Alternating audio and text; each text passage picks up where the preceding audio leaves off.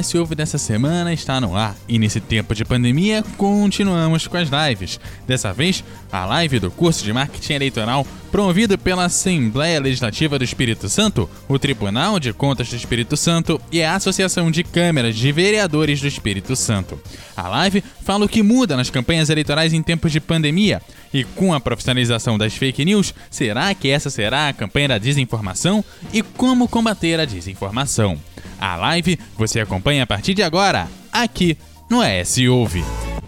ES Hoje, a notícia do jeito que você quiser. E, pontualmente, fui já informado pela setor de transmissão da Assembleia Legislativa que assim já podemos fazer.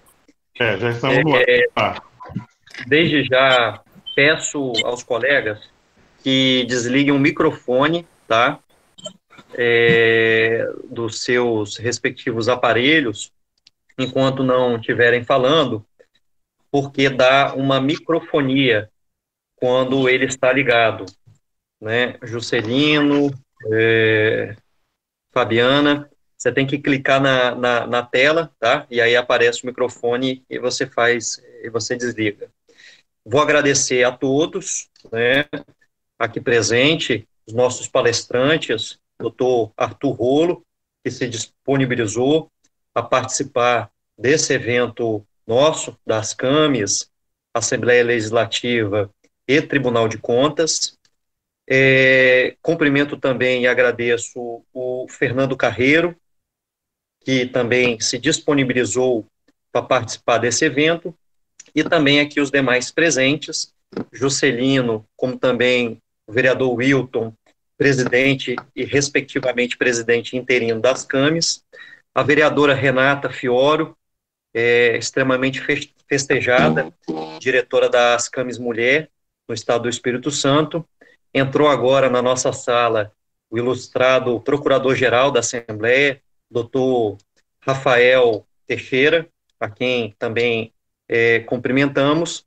É, agradeço também Fabiana, a sua presença aqui para essa discussão. Você vai certamente é, contribuir muito. E, por fim, agradeço ao amigo César, que é co-coordenador deste evento comigo, de modo que, é, antes de fazer a apresentação da mediação, da, me, da mediação, eu gostaria de falar, passar a palavra para o Juscelino, né, Juscelino, para você fazer aí uma, uma, uma menção e depois você passa a palavra à Renata. É, ok, doutor Ed Maldonato, nosso companheiro, coordenador do nosso, nosso curso de Direito. É, eu quero saudar aqui os nossos, nossos palestrantes de hoje, doutor Arthur, né, e o Fernando Carreiro.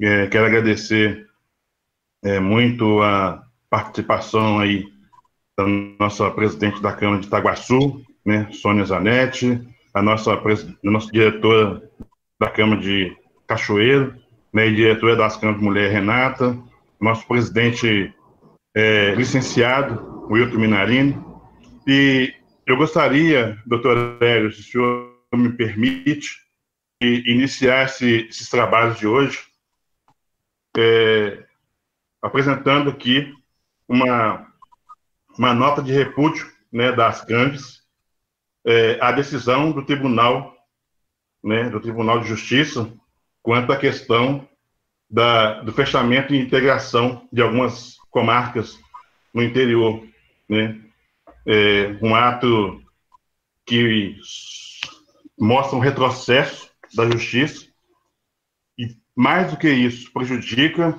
é, o cidadão comum, o cidadão né, de menor condição. Né? Tira, a, a, a, diminui o efeito da cidadania para essas pessoas. Então fica aqui o nosso repúdio. É, nós temos aí vários presidentes é, na luta, tentando reverter essa situação, a gente não sabe como é que vai ficar isso. É, o presidente da Ordem dos Advogados está acompanhando esse processo. Diz que cabe um recurso lá na CNJ, em Brasília. Vamos é, acompanhar o processo para ver como é que vai ficar isso aí. É, no mais, a gente agradece a participação de todos. É, professor Enes, nosso, nosso outro coordenador do curso, é, enfim, é, o nosso presidente da Assembleia, o Eric Musso, né, por essa parceria, né, essa parceria que temos aqui com, a, com as Canves. E é, vamos seguir em frente, porque hoje, hoje, em especial, com nossos dois mestres palestras, é, o que aprender. Obrigado, doutor Hélio. Devolvo a palavra para o senhor. E já eu passo a palavra para a nossa querida e dileta Renata. Muito obrigada por poder estar aqui com vocês, aprendendo. Estava aqui motivando o meu pessoal a, a participar né, no canal do YouTube da Assembleia. Falei, gente, saber não ocupa espaço. Coloca lá qualquer coisa, qualquer gotinha de saber que a gente aprende, numa oportunidade a gente vai usar. E nessa corrida que a gente está, né, que, que a nossa capacidade de resolver problemas rápido, o nosso saber ele vai ajudar muito né, vai nos deixar, enquanto políticos, enquanto agentes né, motivadores de boas práticas, isso vai mudar a concepção que a gente tem aí dos rumos que a gente vai tomar. É, nesse momento, eu concordo com Juscelino, fechar comarcas, é, desprestigiar os municípios de interior que já estão tão sofridos, sem uma contrapartida que é o processo judicial eletrônico né? Isso está causando um retrocesso duas vezes, porque nós estamos tirando o acesso à justiça e não dando uma oportunidade fácil e rápida, como outros tribunais, né, estão fazendo. E deve ter aí uns 10 anos que o Tribunal de Justiça do Estado do Espírito Santo está falando na implantação do PJE, e todos os outros tribunais, o do Acre tem, e o do Espírito Santo não tem. Então, assim, fica aqui uma nota de pesar, né, do, contra o Tribunal de Justiça pelo falecimento dessas comarcas aí. Espero em Deus que o nosso governador, né, que ele melhore a saúde, mas esteja atento às grandes perdas que essas cidadezinhas do interior estarão tendo e o grande é, é, acúmulo de trabalho que vai sobrecarregar aí as comarcas que vão estar recebendo essas, essas comarcas. Então, eu deixo aqui a minha fala. Hoje é um dia triste, né, para o nosso estado por conta disso, mas é muito alegre de estar com vocês e poder aprender. Muito obrigada aí. Vamos seguir o barco, que a vida não para, não. Passar a palavra para o presidente, para o presidente Wilton Minarini, fazer as considerações dele. Muito bom. Wilton, por favor. Ok, então, gente. É, bom dia a todos vocês. Eu quero também entrar junto com vocês aí nesse essa minha insatisfação é, é, pelo fechamento de alguns cartórios é, é, nos municípios, o que mais me deixa indignado é o seguinte: é que às vezes tem cidade próxima. Oi? Comarcas que foram fechadas. Comar, comar, comarcas, desculpa, comarcas. O que mais me deixa indignado é que às vezes, por exemplo, Lange da Terra, que está próximo a Itaguaçu, Itarana, eles mandam para um lugar muito mais distante. Eu não sei qual é a logística que esse povo teve para fazer isso, não. É uma falta de consideração realmente é um retrocesso, também mostra aqui o meu repúdio nesse sentido. Aqui eu quero agradecer a presença de todos, Renata, é, doutor Hélio, o Alcântara está com a gente também participando aí, doutor Arthur Rolo, o César, grande, grande mestre César, né? Charles, Fernando, Fernando, é, torno aqui agradecer, doutor Hélio Maldonado, pelos grandes serviços que tem prestado a nós, agradecer ao presidente Eric Musso e Juscelino juntos nesse contexto de poder nos aperfeiçoar, para que a gente possa cada dia mais estar dando nossa contribuição com a sociedade e principalmente com a classe de vereador, que é a nossa maior preocupação, quando nós é, é, tivemos a intenção de criar a associação, foi justamente para qualificar o vereador, para que ele possa entender a verdadeira função dele no cenário do nosso estado, do município e país, tá? Um, um grande abraço a todos e Espero que Deus possa nos abençoar. Estamos vivendo um momento muito difícil com essa pandemia. Que as bênçãos de Deus possam cair sobre cada um de nós e logo possa cessar isso e a gente voltar à nossa vida normal. Um abraço a todos e uma boa reunião. Sim, Juscelino, estamos, estamos aí, estamos aqui acompanhando. A palavra é sua, Sérgio.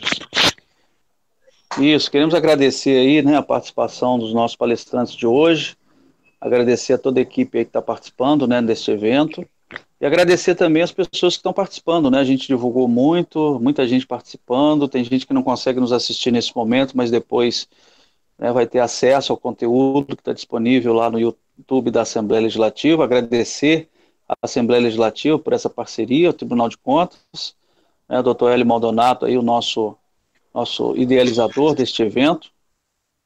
E vamos em frente, vamos fazer aí mais uma, um grande evento. Ok? Sejam todos bem-vindos. Um abraço a todos. Obrigado, César. Doutor Hélio, com a palavra. Vamos lá. Muito obrigado, Juscelino, e que os me antecederam. É, vou apresentar o bom currículo dos nossos dois palestrantes de hoje. Doutor Arthur Rolo é mestre e doutor em Direito pela PUC de São Paulo, uma das maiores instituições de ensino jurídico que nós temos é, no país. Além disso, doutor Arthur Rolo é um advogado eleitoralista, raiz, com experiência de mais de duas décadas de serviços em campanhas eleitorais no estado de São Paulo e no Brasil, e também autor de diversas obras de direito, incluindo obras de direito eleitoral e artigos jurídicos. Aliás, nós hoje vamos sortear um livro do professor Arthur Rolo pelo nosso chat do YouTube, um livro este que traz é, não somente pela pena, pela escrita dele, mas com outros autores, mas traz todas as modificações que estão presentes no processo eleitoral para este ano. E ao lado é, do doutor Arthur, é, nós teremos o brilhante jornalista Fernando Carreiro, formado é, nesse sentido pela Universidade Federal do Estado do Espírito Santo, é, é especialista em marketing político e eleitoral, bem como em gestão de imagem, reputação e crise. E hoje é diretor de comunicação da Assembleia Legislativa do Estado do Espírito Santo. Doutor Arthur, antes de passar a palavra a Vossa Excelência, é, eu gostaria de fazer uma consideração sobre essa temática que hoje nós vamos estar trabalhando, porque, é, tal como Vossa Excelência, é, eu não tenho esses 22 anos de advocacia eleitoral, eu tenho é, 14 anos e a primeira eleição que eu trabalhei foi a eleição de 2006, e sempre houve, tal como ainda propagado, porque o conceito de propaganda eleitoral não é um conceito normativo, que propaganda eleitoral é todo e qualquer ato de difusão de ideias e de programas em relação àquele cargo que a pessoa pretende disputar no futuro. E desde 2006, professor Arthur, sempre é, houve um entendimento que o, que o marco de realização da propaganda eleitoral é a partir daquele período logo após do registro de candidaturas. E todo e qualquer ato que houvesse a difusão de ideias ou de programas em relação a uma pretensão de cargo a concorrer, era considerado propaganda antecipada, sancionada mediante multa eleitoral e possível de caracterização de abuso dos meios de comunicação, até que nós chegamos, doutor Arthur, ao ponto de criação da doutrina da propaganda subliminar por parte do Tribunal Superior Eleitoral. É aquilo que aparentemente não é, mas de maneira oculta é propaganda eleitoral antecipada. Nós tivemos é, um caso do Twitter na eleição de 2002 do então senador de Minas Gerais, Aécio Neves, esse Twitter, antes das eleições, foi sancionado como propaganda eleitoral, e nós tivemos também nessa mesma eleição de 2002, aqui no estado do Espírito Santo, outdoors no final de ano parabenizando o então senador Ricardo Ferraço pelo seu destaque no Congresso Nacional, e esses outdoors foram também caracterizados, porque não teciam a pessoa dele, foram caracterizados como propaganda é, antecipada.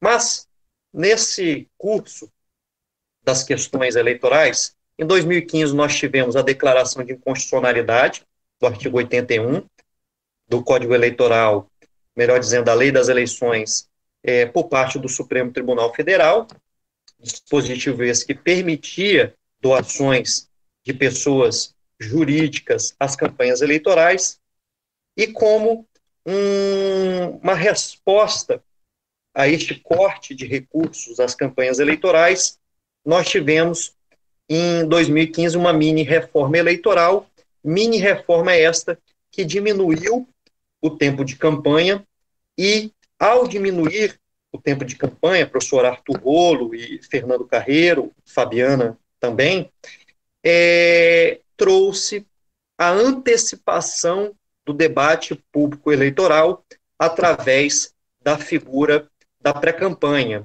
dispondo uma série de ações que, realizados fora do período eleitoral, não se caracterizam como propaganda antecipada.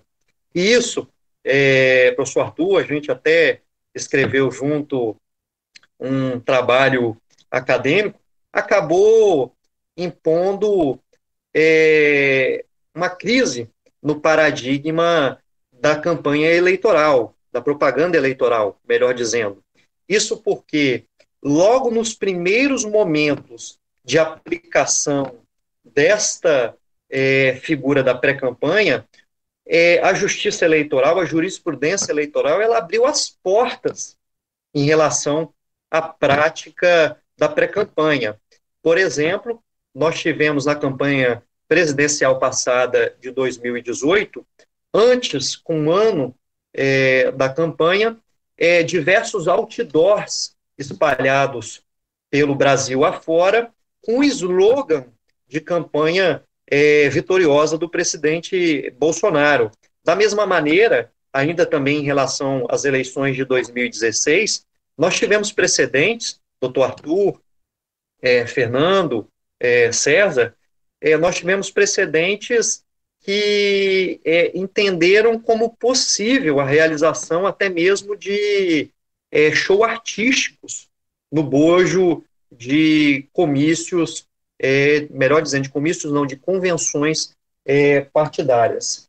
É, até que, é, doutor Rafael Teixeira, este ano, melhor dizendo, no final do ano passado, é, a jurisprudência eleitoral, que sempre é oscilante em relação aos vários aspectos, normalmente por conta é, da temporariedade dos mandatos dos membros da Justiça Eleitoral, ela criou agora uma doutrina para olhar sobre a propaganda é, de pré-campanha, a doutrina das palavras mágicas.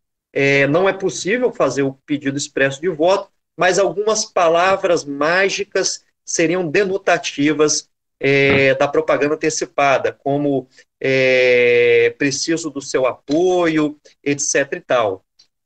Então, nós certamente é, ainda estamos vivenciando, por isso eu faço esse destaque, professor Arthur Rolo, um terreno arenoso para é, os pré-candidatos. Terreno arenoso esse que foi aditado também por essa doutrina nova do TSE, de que as mesmas vedações que nós temos para propaganda eleitoral geral se aplicam à pré-campanha, como, por exemplo, a doação de dádivas a eleitores. Nós tivemos o TRE do Rio Grande do Norte, que já sancionou uma candidata a vereadora, vereadora e pré-candidata também, por conta da doação de álcool em gel, máscaras, etc. e tal.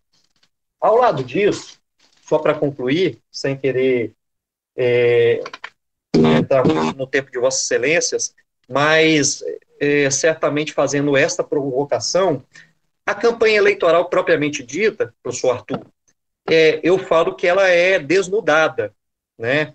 né? Entre 2006, quando eu comecei a trabalhar, e agora, na forma de realização da campanha eleitoral, Fernando, a pessoa do marketing político tem que é, ter um verdadeiro jogo de cintura, porque na forma, na forma, já há um tempo, é proibido na propaganda eleitoral é, a indução de estados é, emocionais, passionais ou mentais, que sejam qualquer tipo de engodo ao eleitor, ao eleitor. E agora, é, Fernando, é, doutor Rafael, e agora não só em relação à forma, mas também em relação ao conteúdo, porque é, até mesmo aquilo que é compartilhado de ideias, conforme a nova resolução do Tribunal Superior Eleitoral,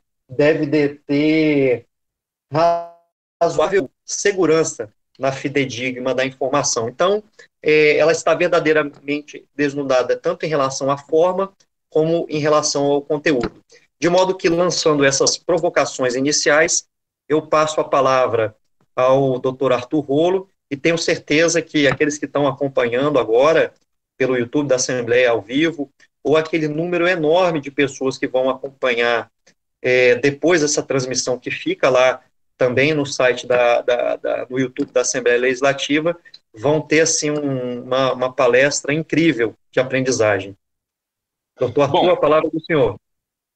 Muito obrigado, Hélio. Um prazer estar com você aqui com os amigos da Ascanves, da Escola de Contas, do Tribunal de Contas do Espírito Santo e com os amigos da Assembleia Legislativa do Estado do Espírito Santo. Saúdo o meu colega de exposição também, o Fernando Carreiro.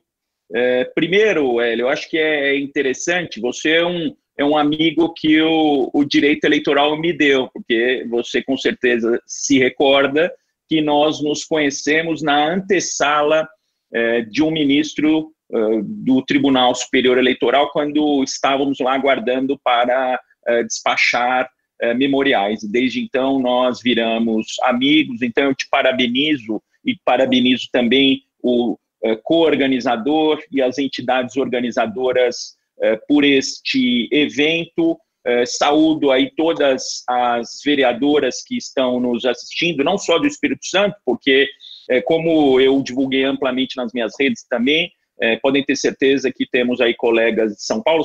Saúdo na pessoa da vereadora Sônia, todas as vereadoras aí do Brasil que estão nos assistindo, todos os vereadores, é, e também todos os integrantes da mesa. E como você colocou, Hélio, é, essa questão do, é, da propaganda antecipada já está pegando como é, se diz no popular, porque hoje, por exemplo, você está falando de outdoor, terminando aqui a nossa exposição, a nossa participação, eu já estou aqui com uma representação de propaganda antecipada para fazer justamente de um outdoor.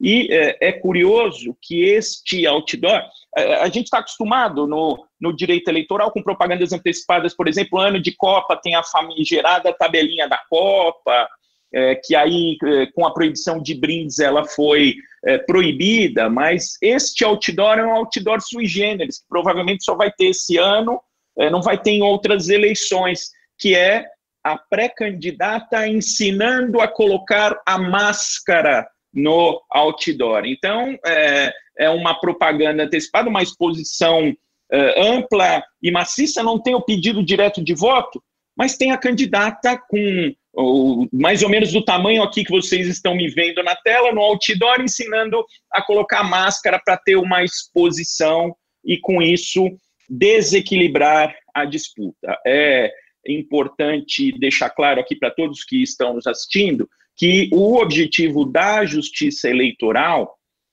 é, é, impedir a queima de largada. Por isso que tem uma data certa para iniciar a propaganda eleitoral, que, é, segundo a lei eleitoral, é o dia 16 de agosto, mas muito provavelmente esse ano vai mudar, porque ainda ontem eu estava conversando com deputados federais que estavam me dizendo que está cada vez mais firme a tendência de adiamento das eleições eh, para que o primeiro turno seja realizado no dia 15 de novembro e o segundo turno no dia 6 de dezembro. Tinham pensado no primeiro e no último domingo de. Eh, no primeiro e no terceiro domingo de dezembro, mas aí a diplomação ia ficar muito em cima da hora para posse, etc., ia complicar. Então, a se confirmar esta tese do adiamento, como o legislador optou por diminuir o período de campanha eleitoral para 45 dias, provavelmente a gente vai ter que, além da reforma uh, constitucional, de uma disposição constitucional transitória para alterar a data da eleição, muito provavelmente a gente vai ter também uh, o adiamento de uh, algumas datas que estão fixadas na lei eleitoral, vai ser uma disposição transitória apenas para este ano, como como, por exemplo, aí o início da campanha eleitoral. Eu quero é, compartilhar aqui com vocês, eu, eu tenho uma, uma apresentaçãozinha que eu sei que meu tempo é curto, mas eu queria aqui é, compartilhar com vocês é, a, uma apresentação que, que eu tenho que dá para a gente sintetizar.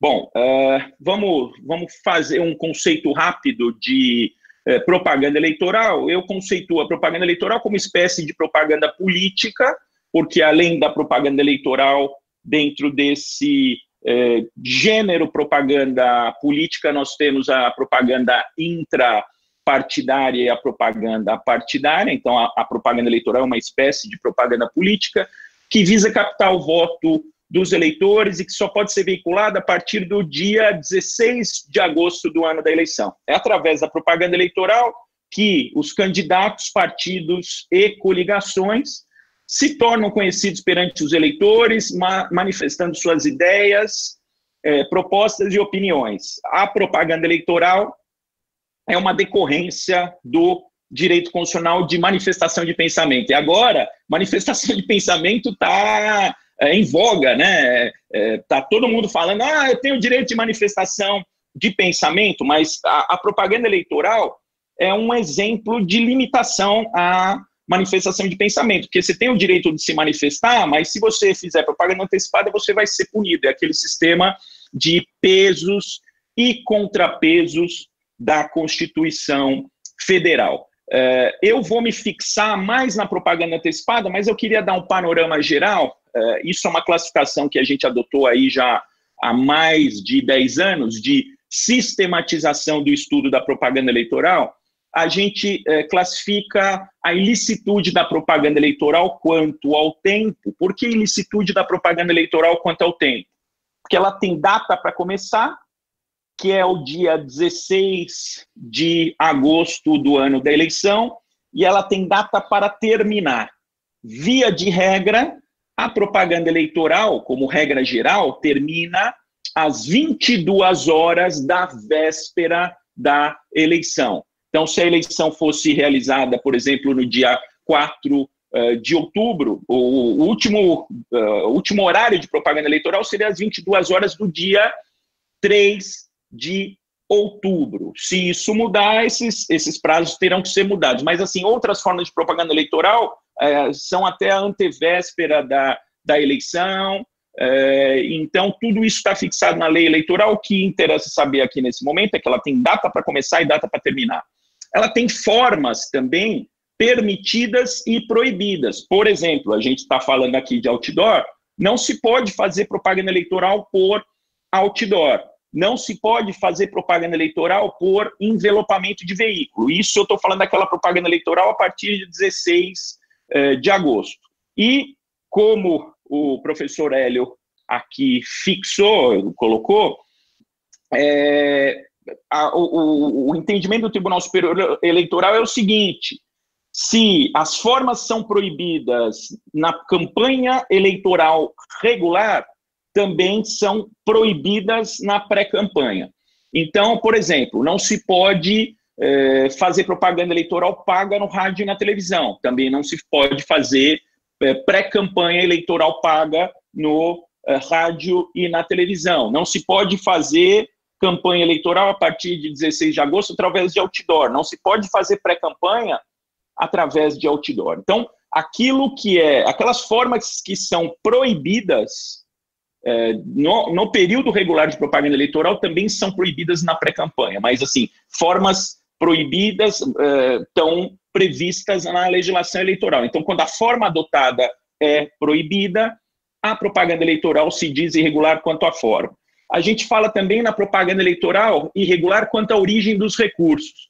Aqui, é, no estado de São Paulo, a gente infelizmente vê muitos casos de utilização de recursos de igrejas e de sindicatos na propaganda eleitoral. É, nenhuma pessoa jurídica pode fazer doações e a doação de pessoa jurídica ela não é só pecuniária, não é só doação em dinheiro, ela pode ser o que a gente chama de doação estimável em dinheiro. O que, que é uma doação estimável em dinheiro? A utilização, por exemplo, de um carro de som, a utilização de um salão para fazer reuniões, a utilização de uma casa para comitê, tudo isso são doações estimáveis em dinheiro. Então, se, por exemplo, alguém faz uma propaganda, algum candidato faz uma propaganda eleitoral com um carro de som do sindicato, essa propaganda eleitoral ela é irregular quanto à origem dos recursos. E, eh, por fim, a gente classifica a propaganda em ilícita quanto à matéria, porque tem matérias que são proibidas. É, como o professor Hélio eh, já disse, tem, existem é, propagandas que provocam estados eh, mentais e emocionais. A gente teve um caso aqui, infelizmente, todos se recordam, isso foi um crime de repercussão nacional, é, do caso do assassinato aqui do ex-prefeito de Santo André, Celso Daniel.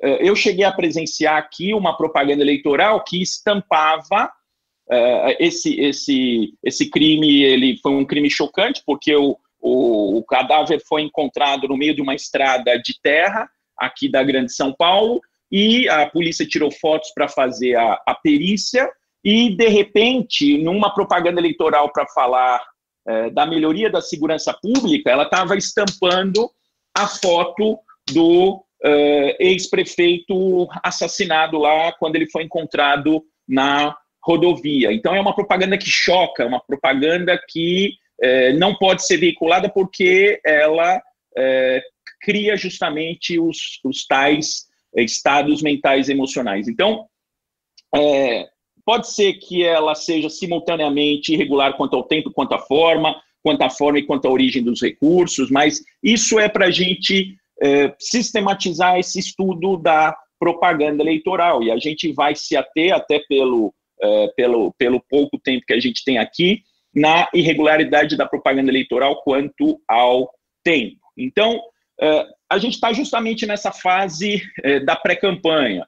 E o que não pode nesta fase da pré-campanha? O professor Hélio falou da jurisprudência antiga do Tribunal Superior Eleitoral, que dizia o seguinte: propaganda eleitoral é, antecipada é, é aquela que contém simultaneamente três ingredientes, quais sejam menção aos méritos e qualidades do postulante, menção à ação política a ser desenvolvida, menção ao cargo almejado. Então, por exemplo, se você falasse, ó, vereador Arthur Rolo, ele briga por você na Câmara Municipal e continuará brigando. Isso já era, essa frase já era considerada uma eh, propaganda antecipada, porque tinha os méritos do postulante, que briga por você, tinha ação política a ser desenvolvida, que era continuar brigando, e tinha o cargo almejado, que era vereador. Então, esses três ingredientes, numa simples frase como essa que eu mencionei, já configuravam, segundo o Tribunal Superior Eleitoral, o desejo de passar para a população em geral de que aquela pessoa era o mais apto para exercício da função pública e isso era considerado propaganda antecipada.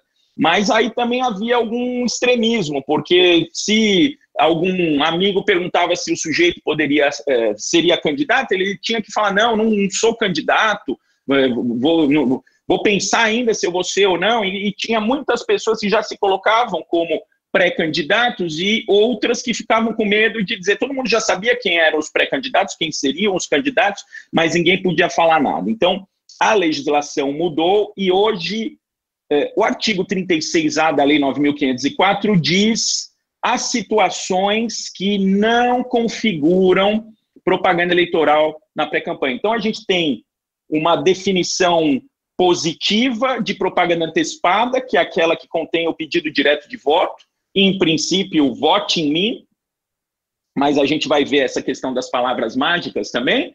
E o artigo 36A, ele traz uma definição negativa de propaganda eleitoral. Ela, ele coloca quais situações eh, não configuram propaganda antecipada. Então, o que, que não configura propaganda antecipada? Dizer que é pré-candidato, pedir apoio político, pedir apoio político é diferente de pedir voto.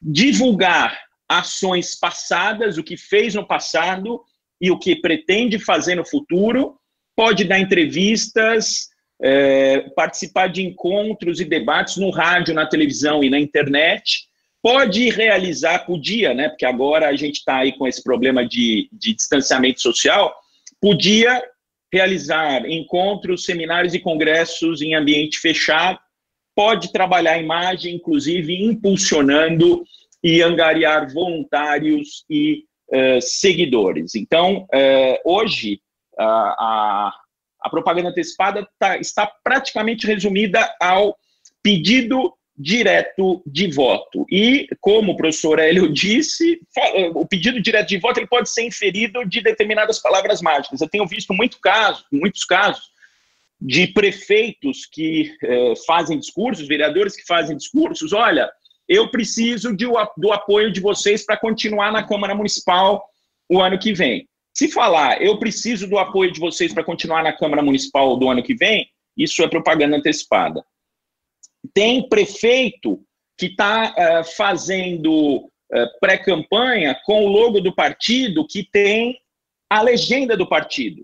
Então, tem determinados logos, vamos pensar uh, em um partido, vamos, vamos falar um partido, vamos falar no, no, PSDB, tem lá o símbolo do PSDB e tem lá 45, tem lá o PSL e tem o 17, tem lá o PP e tem o, o 11, é, aliás, não é mais é, progressistas, né? Tem lá o progressistas e tem o 11.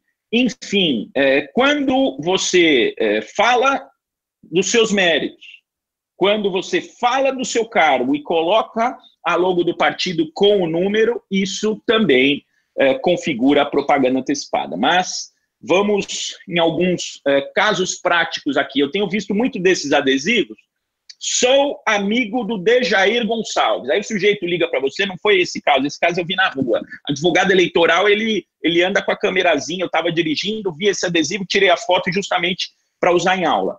Sou amigo do Dejair é, Gonçalves. Tem o cargo almejado? Não. Tem é, a cidade? Não. Eu não entendi nada desse adesivo. Isso é propaganda antecipada? Não. Mas imagina só, é, um adesivo desse é, que distribuído na, numa quantidade absurda, porque às vezes o cliente pergunta para você, posso fazer? Você fala, pode, só que aí ele faz 100 mil adesivos e forra a cidade.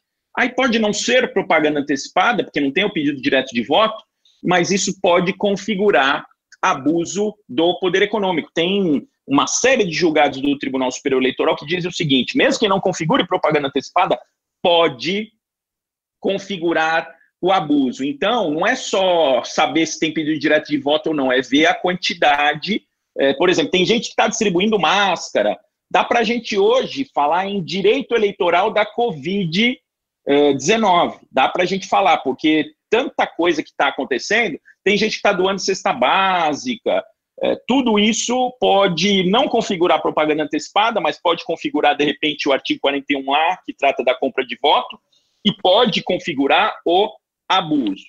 É, Oi, já está acabando Só para né? comentar né? aqui, né, sem querer interferir, mas no estado do Espírito Santo nós tivemos um fenômeno de, em vista de uma proposição legislativa de um deputado, é, para redução de salários, isso acabou é, incentivando ou pressionando os demais é, deputados a passarem a doar parte dos seus salários para as instituições é, da sociedade civil. Né? Nós tivemos já quatro, três, ou, três ou cinco deputados do nosso estado que pegaram dinheiro do salário deles e fizeram doações para instituições civis.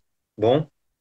Não, isso teve aqui também, o Ministério Público está em cima, tá? Do mesmo jeito que está dando problema aí, está dando problema aqui também, o famoso direito eleitoral da Covid, né? É, caminhando para o final, que a gente ainda tem é, mais apresentações e tem os, os debates, é, eu queria só é, mostrar para vocês este slide é, final, que é, é o seguinte: Parabéns, prefeito, um ano de trabalho, um futuro de conquistas. Uma homenagem dos amigos de Luciano Agra. É, aí fica essa questão: tem pedido direto de voto aí? Não tem, mas tem uma exposição maciça da imagem, tem a utilização na pré-campanha de um outdoor. Aí ele, ele coloca aí que é, foram os amigos que fizeram, não foram, não, não foi ele, só que como o outdoor ele tem um impacto visual enorme, o, o pré-candidato beneficiário ele não pode alegar é, que não tem conhecimento, isso é pacífico na jurisprudência também, significa que, nesse caso, ele vai tomar multa. E o que, que é, o Tribunal Superior Eleitoral decide em casos análogos? Decide que a realização de atos de pré-campanha por meio de outdoors importa em ofensa ao artigo 39, parágrafo 8 da Lei 9.504 de 97 e desafia imposição de multa independentemente da existência do pedido explícito de voto. Tá, é o recurso especial 060 02 27-31 de Pernambuco, relator ministro Edson Fachin, julgado em 9 de abril de 2019. Esse, por exemplo, é um dos precedentes que eu vou usar hoje na minha é, representação, na representação que eu farei logo mais. É, então, eu queria agradecer a oportunidade aqui, ao professor Hélio pelo convite, a todos os organizadores. Seria melhor que eu estivesse presencialmente aí no Espírito Santo. E é, queria falar que eu conheço bem, eu cansei de passar é, férias aí no Espírito Santo, inclusive a última vez que eu estive aí, eu fui é, na, na, na praia, era, agora, agora me. Eu, é, eu, tinha um hotel, Hotel Gaeta, é, praia de Meaípe, né? Meaípe. Eu passava as férias em Meaípe. Aí eu fui, é, mais recentemente, Hélio, tive aí há uns dois anos atrás com a minha família e fui lá em Meaípe e fui ver o hotel e aí a minha, a minha surpresa ruim de que o hotel é, estava fechado. Mas Espírito Santo é, é tem a, a serra aí, é, a serra de vocês que que é maravilhosa, enfim, é um estado magnífico que eu gosto muito e é uma satisfação de estar com vocês aqui. Eu agora aguardo a exposição do nosso colega para depois a gente iniciar os debates. Muito obrigado. Obrigado ao senhor, doutor Arthur. Né, foi uma exposição assim extremamente didática, é, direcionada é, ao bom entendimento do nosso público principal. Esse curso tem a finalidade de formar é, pré-candidatos e correligionários, então né, o senhor utilizou assim uma, uma umas colocações que foram extremamente didáticas, tá? Certamente aqueles que acompanharam já estão mais é, cientes sobre o que é a pré-campanha e o que podem fazer depois na propaganda eleitoral. Então, feita a sua palestra, já de imediato eu passo a palavra ao Fernando Carreiro para que também nos brinde aí com seus bons conhecimentos. Obrigado, Hélio. Vocês estão me ouvindo bem? Sim. Quero agradecer ao Hélio pelo convite, junto com César Albenes, que é o coordenador desse curso. Também ao Wilton, à vereadora Renata, ao Juscelino, presidente das Canves, a Fabiana Tostes, que é uma colega de redação, já podemos trabalhar junto. Ah, o Rafael Teixeira, vejo que está na sala aqui também o vereador Alcântaro, bem-vindo. Bem, antes, é, para quem não, não me conhece, eu me formei em jornalismo em 2005. Me especializei em marketing político eleitoral, gestão de imagem, reputação e crise. Já trabalhei em alguns dos principais jornais de rádio, televisão e jornal impresso do Espírito Santo. E, com, e nessa área de marketing eleitoral e político, já dei consultoria e coordenei algumas campanhas aqui no Espírito Santo, no sul da Bahia, em Minas, e também já fiz algumas é, campanhas para organizações e instituições, como a Associação dos Oficiais Militares, a CRM, Unimed e também para a OAB.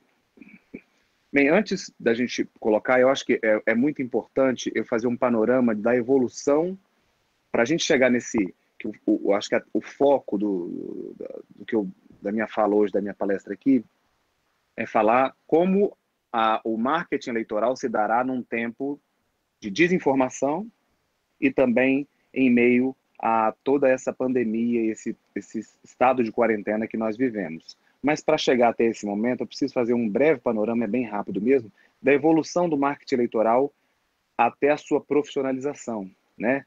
Uh, o marketing eleitoral ele não é novo, mas como profissão, profissionalizado, com toda a estrutura que nós vemos, ele tem mais ou menos aí, é, 30 anos desde a era Collor, desde Collor, que foi a primeira campanha profissional, se considera profissional de marketing eleitoral no Brasil. É, Prudente de Moraes, por exemplo, eu anotei aqui para poder não me perder no meio da história. Prudente de Moraes começou com os cartões de boas festas, que é, uma, é um ato simples, mas que tem ali impresso o nome do candidato, a imagem dele o tempo todo é, sendo é, exposta. É, depois de Prudente de Moraes, tivemos Rodrigues Alves, que foi, foi o, o presidente que começou com os comícios Getúlio Vargas, no seu primeira, na sua primeira, seu primeiro mandato, que durou 20 anos, de 1930 a 1950, para mim foi o mais destacado desses políticos da era da, da República Velha, porque ele aproximou-se da classe operária, as suas mensagens e a sua imagem era sempre atrelada, atrelada à bandeira nacional e aos símbolos nacionais. E ele criou também o DIP, que era o Departamento de Imprensa e Propaganda, até então isso não existia, e que sofreu severas críticas na época porque era muito comparado ao, ao, ao, ao à forma hitleriana, né, e de Joseph Goebbels e a, a forma de, de, fazer propaganda é, alemã. É, foi no, no, no, governo também de Getúlio que eles começaram a fazer a contra-propaganda, que é um serviço de contra-informação, é o que a gente chama de levantar a vida do outro candidato para poder espalhar as notícias é, verdadeiras e as não tão verdadeiras assim. E aí começa o caso da desinformação. Juscelino, em 55, fez aquela. A, criou o slogan e fez aquele pro, programa de 50 anos em 5 para re, retomada da economia. Jânio, todo mundo conhece porque ficou folclórico em 1960 com o caso da vassourinha que limpava a corrupção. Veio Tancredo com o slogan Muda Brasil, e aí nós chegamos à campanha de Collor, que era o cara que ia exterminar toda a corrupção, os marajás e toda, todo a, a, aquele aparato de comunicação. A campanha foi feita, inclusive, por um, um colega que, que eu admiro muito, que é o Chico Santa Rita, já não trabalha mais na área, e foi uma campanha extremamente profissional e foi aí que as campanhas eleitorais começaram a ser profissionalizadas e seguiram um caminho que a gente conhece hoje, até chegar a Duda Mendonça, João Santana, que são as figuras mais proeminentes aí e recentes até pelos escândalos de que participaram. Bem, é, depois disso tudo, surge a internet, já agora na, no final da, do meio para o final da década de 90. Só que a internet surgiu meio tímida. Na política, ela começou a surgir a partir dos anos de, de, das campanhas de 2010 e 2012, muito de forma muito tímida, né? É, o que acontece com a internet é que ela democratizou a informação e, de certa forma, democratizou também a opinião. Então, assim, é, gerou um, um, certo empoderamento das pessoas. Hoje, qualquer pessoa tem uma rede social e qualquer pessoa se acha dona da verdade, se acha a, a, a, a detentora da melhor opinião possível. Antes, essa opinião ela era de forma unilateral, ela era publicada nos jornais, nos veículos de comunicação, as pessoas apenas recebiam de forma passiva. Hoje, todo mundo tem voz. Então, uma notícia que está no ar na internet agora, ela é comentada por uma outra pessoa na rede social. Junto com, a, com essa democratização, que eu chamo de democratização da informação, que veio com a internet, nós tivemos o problema das fake news.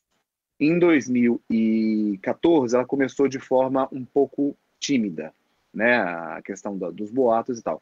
Lembrando que as fake news, vou fazer só um, um, uma, uma analogia, um hiperlink, digamos assim, as fake news são os nova, é a nova central de boatos. As fake news sempre existiram.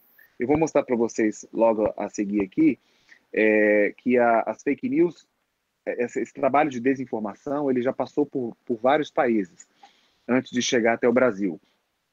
E, bem, em 2014 começou é, de forma tímida essa questão da desinformação, de fake news. O termo mais adequado que os especialistas chamam é desinformação. É, fake news é um termo mais popular, mas ele está um pouco em desuso. É, em 2016, ganhou-se corpo, mas a profissionalização das fake news, desse serviço de informação, foi na eleição de 2018, repetindo a eleição anterior, aqui no Brasil, 2018, mas repetindo a eleição anterior de Donald Trump nos Estados Unidos, que foi quem realmente profissionalizou esse serviço de fake news. Né? A campanha, aquela campanha é, presidencial, ela, ela conseguiu dar mais fôlego, força e, e musculatura para esse, esse trabalho. É, eu tenho alguns dados aqui para vocês, é, para que vocês e todo mundo que nos assiste possa entender a magnitude do que é o trabalho das fake news e o que ela movimenta hoje no mundo inteiro. Mas eu vou falar para a nossa realidade aqui do Brasil. Um estudo da Kaspersky, que é uma empresa global de cibersegurança, de fevereiro deste ano, identificou que 62% dos brasileiros. Peraí, que meu computador entrou no modo. Isso. É, é, 62% dos brasileiros é, não sabem diferenciar uma notícia falsa de uma notícia verdadeira. É um número assustador. Né? Muito mais da metade dos brasileiros não sabe identificar se a notícia que ele recebeu é uma notícia falsa apenas 2%, nessa mesmo estudo, apenas 2% é, nunca ouviram falar no termo fake news. Ou seja, 98% da população brasileira sabe o que é fake news e, mesmo assim, desses 98%, 62% não sabem identificar uma notícia falsa. É, de certa forma, uma dicotomia. Um estudo do MIT, que é o Instituto de Tecnologia de Massachusetts, é, disse que é, levantou e, é, a, o dado de que as notícias falsas se espalham 70% mais rápido do que as notícias verdadeiras. Quando é ligado, quando essa notícia falta, falsa é ligada à política, ela ainda acelera em três vezes mais esse número. Então as pessoas, de certa forma, acreditam naquilo que recebem porque confiam em quem, em quem manda, né? Sobre a pandemia agora, um estudo da Fiocruz de abril, mês passado, identificou que 73,7% das informações sobre o coronavírus falsas circularam pelo WhatsApp, 10,5% pelo Instagram e 15,8% pelo Facebook. A engenharia da, informa da desinformação ela é muito mais profunda. Né? Eu tenho um livro, estava consultando até um livro que eu tenho aqui que eu li há pouco tempo, é um livro recente, é, de, é do fim do ano passado, que se chama Engenheiros do Caos, de Giuliano da Empoli, um italiano, recomendo a todos vocês, Engenheiros do Caos. É um livro que fala sobre o submundo da internet e como são construídas as estratégias de desinformação. Ao contrário do que muita gente pensa, uma, uma, uma, uma fake news ela não é produzida de qualquer forma. Ela existe uma engenharia tanto para a produção dessa notícia falsa. E eu vou explicar por que, que essa notícia é falsa. Circula com muito mais rapidez e qual o remédio para ela. É, mas é, existe um planejamento, da mesma forma que nós que trabalhamos com marketing eleitoral e político, fazemos um planejamento para poder apresentar o candidato, os projetos, né, as a plataforma de campanha deles, existe um trabalho profissional por detrás dessas fake news. Né? Nessa guerra de, de narrativas, as fake news geralmente se sobressaem porque têm a capacidade, prestem bem atenção nisso que o Juliano da Empoli diz nesse livro Engenheiros do Caos. Por que, que as fake news circulam? Eu mostrei dados anteriores que mostram que elas circulam com muito mais rapidez. Por que, que essas fake news circulam com muito mais rapidez? Porque elas têm, segundo estudo, é, segundo a, a, declaração de Juliana Daemp nesse livro, baseado em estudos psicológicos, é porque elas conseguem interceptar o medo das pessoas, né? Bem, é, essa, esse livro, para passar bem en passant, é, de forma rápida, ele começa, ele, ele cita exemplos de estratégias de, de, de desinformação que começaram na Itália com Berlusconi, passaram por Israel com Benjamin Netanyahu e chegaram até Trump nos Estados Unidos. Ele cita de, de, uma forma muito breve também o caso da campanha eleitoral de Jair Bolsonaro em 2018.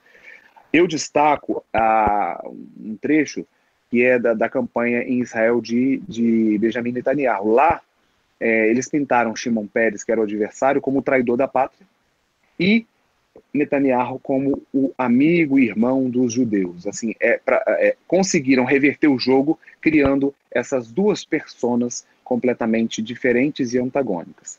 O remédio para isso tudo não dá para poder dizer de forma muito genérica, até porque é, cada caso é um caso diferente. Né? Assim como não dá para a gente poder prescrever o mesmo remédio para as mesmas doenças, porque você tem que avaliar uma certa, uma certa o diagnóstico de cada paciente. Eu, eu costumo consta, é, comparar o trabalho do consultor de marketing político ao trabalho de um médico. Né? Porque quando você vai ao médico, você pede ali, o médico, quando você chega num consultório, o médico faz a anamnese. Ele vai te fazer uma série de perguntas.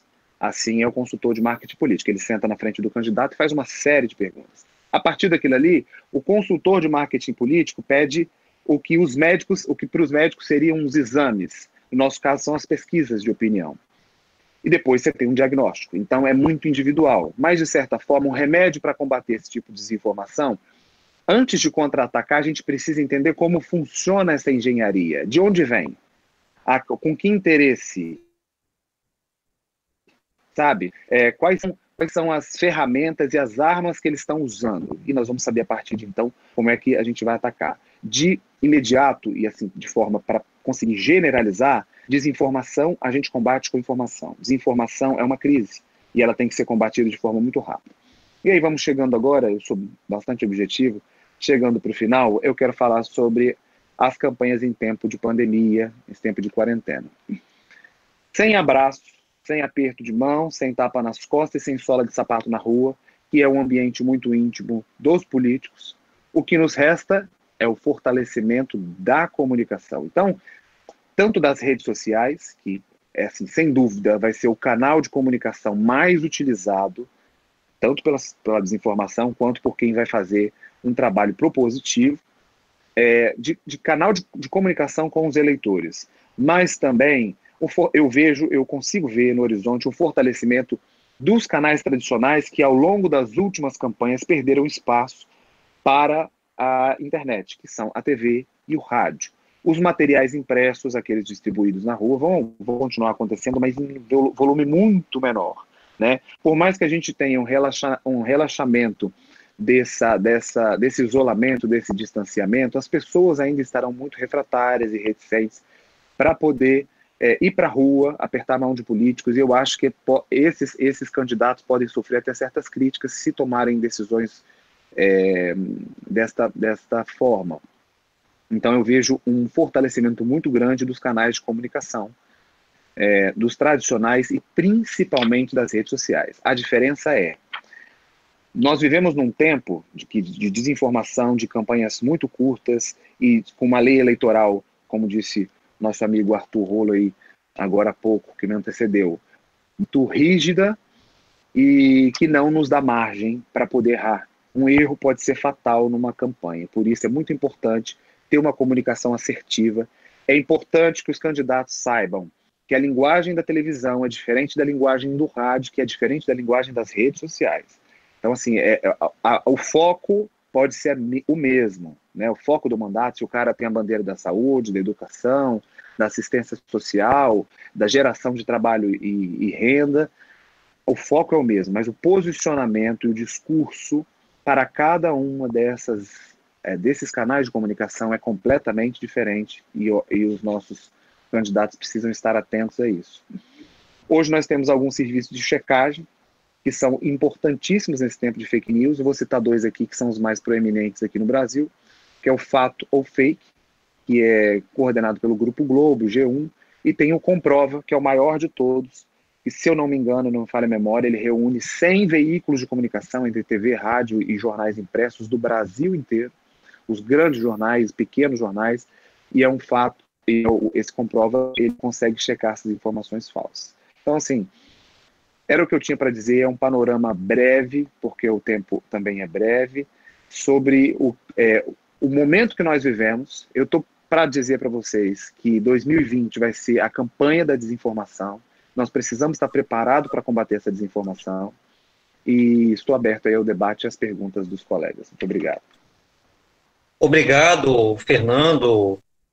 Quero lhe dizer que sua palestra foi brilhante, de um conteúdo extremamente tecnicamente aprofundado, e isso nos trouxe bases fundamentais para a compreensão, principalmente, desse fenômeno da desinformação e como a desinformação vai contaminar de maneira especial o processo eleitoral desse ano.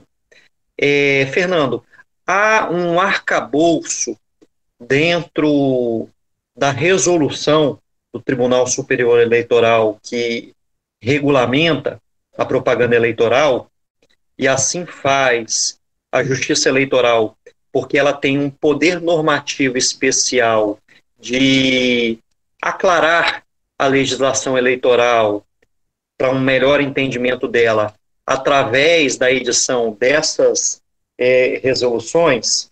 E como eu citei no início, há uma previsão do artigo 9 que ela trata, Fernando, da desinformação na propaganda eleitoral, né?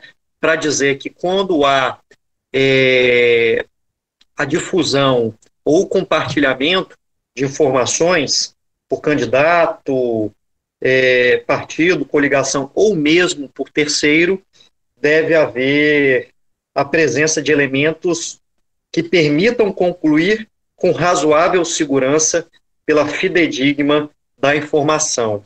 Outro sim, outro sim, Fernando, doutor Arthur, colegas presentes, é, também essa mesma resolução, ela é, determina que, em relação à análise do conteúdo da informação na campanha eleitoral, haverá intervenção mínima, tá, doutor Arthur? Né? Ela dita isso, que haverá uma, uma, uma intervenção excepcional, né, a fim de se permitir a liberdade de é, manifestação. Isso tudo só poderá ser debelado em grau de litígio eleitoral, doutor Rafael Teixeira, ou através de representação por interessados, processo eleitoral são vários legitimados, partido, coligações, candidato e Ministério Público, tanto para representação propaganda irregular, como em relação aí que entra tendo a sua colocação, que o combate à desinformação é através da informação, que é a, através da apresentação do pedido de direito de resposta por parte sempre daquele que for ofendido, ok? Então, um direito de resposta que geralmente é algo próprio do ambiente das campanhas eleitorais na TV e rádio, principalmente, ele vai entrar em cena de uma maneira mais, é, quanto mais na questão da propaganda da internet. Então, feita essa observação, é, eu gostaria de passar a palavra agora ao nosso culto procurador-geral da Assembleia Legislativa do Estado do Espírito Santo, doutor Rafael é, Teixeira de Freitas, a quem eu é, abro a possibilidade de fazer uma inquirição. Eu vou pedir, Rafael, tanto a você como aos demais é, participantes, que lancem a pergunta sobre um dos é, palestrantes, para que apenas um responda e os outros é, é, inquisitores lançam também perguntas individuais aos palestrantes. E assim a gente possibilita uma maior participação daqueles que estão aqui presentes. Ok? Obrigado. Bom, então, bom dia a todos, né? Cumprimentos presentes na, nessa sala virtual.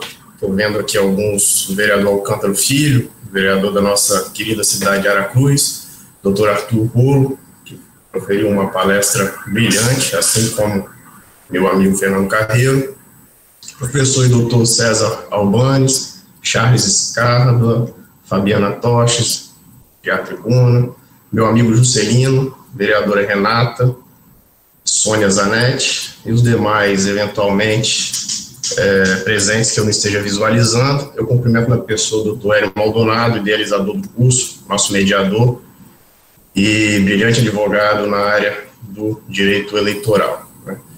É, as, duas, as duas aulas magnas, né, proferidas pelos nossos expositores, foram, foram bem interessantes e bem esclarecedoras. É um tema muito importante, é um tema de interesse especialmente dos pré-candidatos, futuros candidatos, que precisam entender algumas regras sobre pré-campanha e propaganda eleitoral. Nós temos aí um canal aberto, como disse o doutor, é, que vai ser revisitado, é, porque ficará disponível no YouTube. Então, eu acho que é interessante fazer uma pergunta é, direcionada a esses, esses candidatos, pré-candidatos e candidatos que muitas vezes não têm nenhum contato com a legislação eleitoral, às vezes não têm a possibilidade de ter é, uma consultoria especializada, né? Então, é nesse sentido que eu vou fazer uma pergunta é, que, a pedido do doutor Luta Hélio, tendo em vista a temática talvez um pouco mais relacionada ao direito, eu encaminho para o doutor Arthur Rolo. É, então, doutor, é, até o dia 16 e após o dia 16, é, a minha pergunta é no sentido de como fica a questão das publicações patrocinadas nas mídias sociais, né, e como fica a propaganda dos candidatos por intermédio das mídias sociais eletrônicas, os conhecidos WhatsApp, Telegram, se podem mandar mensagens eletrônicas, se podem fazer propagandas em blogs, em redes sociais, qual é o limite para isso. Né? É, nós tivemos uma resolução recente, 23610 de dezembro de 2019, mas para muitos que estão ingressando, ou até para aqueles antigos no, no, ramo do direito eleitoral, mas que ainda estão se familiarizando com, essa, com esse incremento tecnológico, essa inovação tecnológica que tem tudo a ver com a, o tema aqui tratado. Então, é, as perguntas são nesse sentido que eu encaminho ao doutor Arthur Bolo para que nos esclareça sobre esses pontos. Bom, obrigado é, pela, pela provocação, né, doutor Rafael? Obrigado pela provocação. E para fazer uma, uma resposta aí, mais uma vez, de uma forma uh, didática, eu vou permitir aqui, eu tenho tudo isso aqui já, já feito. Uh, vamos lá. Então, está perguntando especificamente de, de redes sociais. Vamos, vamos dar uma pincelada rapidinha na propaganda na internet, um, um bate-bola bem rapidinho. É, pode fazer propaganda eleitoral no sítio. Aí a gente vai ter que dividir entre a partir de 16 de agosto, antes de 16 de agosto. Então, quando a gente fala em propaganda eleitoral na internet, a gente fala em tudo a partir do dia 16 de agosto. Então, isso que eu estou falando agora dia 16 de agosto em diante. Pode fazer propaganda eleitoral no sítio, na internet do candidato, partido coligação, tem que informar a justiça eleitoral e hospedar em provedor nacional com sede aqui no Brasil.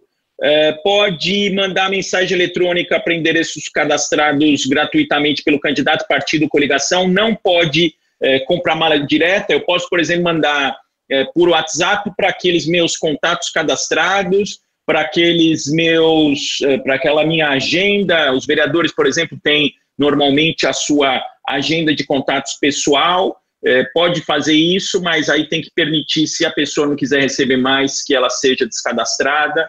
Pode fazer propaganda eleitoral em blogs, redes sociais, sítios de mensagens instantâneas com conteúdo administrado por candidato, partido, coligação, pessoa natural. Não pode em site, em blog de pessoa jurídica. E não pode pagar, por, por exemplo, para influenciadores digitais para fazer propaganda. A única propaganda paga que a gente tem na internet é aquela mediante um impulsionamento disponibilizado pelas próprias plataformas, como, por exemplo, é, Facebook. é, uma coisa importantíssima: se a mãe do candidato quiser impulsionar, o irmão, o amigo, é, não vai poder impulsionar propaganda eleitoral, porque o conteúdo de impulsionamento só pode ser veiculado por é, partido, coligação, candidato. Não pode, vai na esteira aí do que é, foi já dito, não pode ter anonimato e fake. Os candidatos, partidos, coligações podem impulsionar, mas é, contratando aqueles serviços específicos. O Facebook, por exemplo, é obrigado a colocar lá que é propaganda eleitoral patrocinada, é um patrocínio diferente daquele normal do Facebook, específico para propaganda eleitoral. Tem que ter lá o CNPJ da campanha do candidato.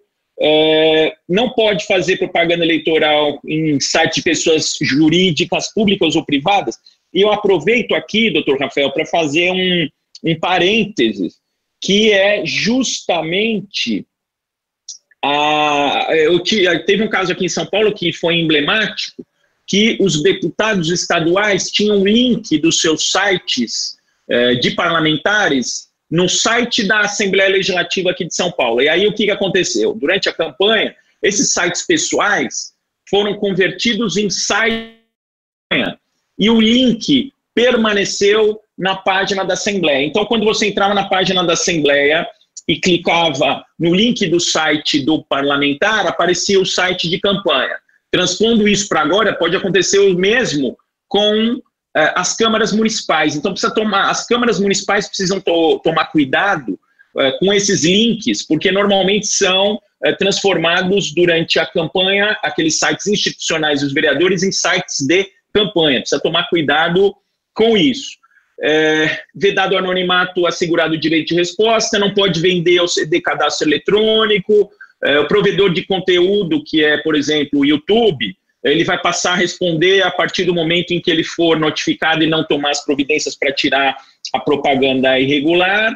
É, todas as mensagens enviadas, tanto por e-mail quanto por WhatsApp, tem que permitir o descadacionamento. Se não quiser receber mais, é um direito que eu tenho, o candidato precisa respeitar. E se não respeitar, pode ser multado. Tudo bem que a multa é pequena, e é difícil de cobrar, mas é, não vamos importunar quem não quer receber propaganda eleitoral. Quem se fizer passar por terceiro na propaganda eleitoral na internet vai ser punido, não pode ter contratação de haters, né? Agora a gente tem ouvido falar do gabinete do ódio, não pode contratar ninguém para xingar o outro, e a justiça eleitoral pode tirar não só o conteúdo ilícito do ar, como também é, todo o site infrator uh, do ar. Então, uh, doutor Rafael, eu tentei fazer uma pincelada bem, bem rapidinha aí para a gente uh, dar um panorama geral. Agora, vamos falar hoje o que, que pode? Pode, eu posso mandar mensagens, posso gravar vídeos, mandar para os meus contatos? Posso.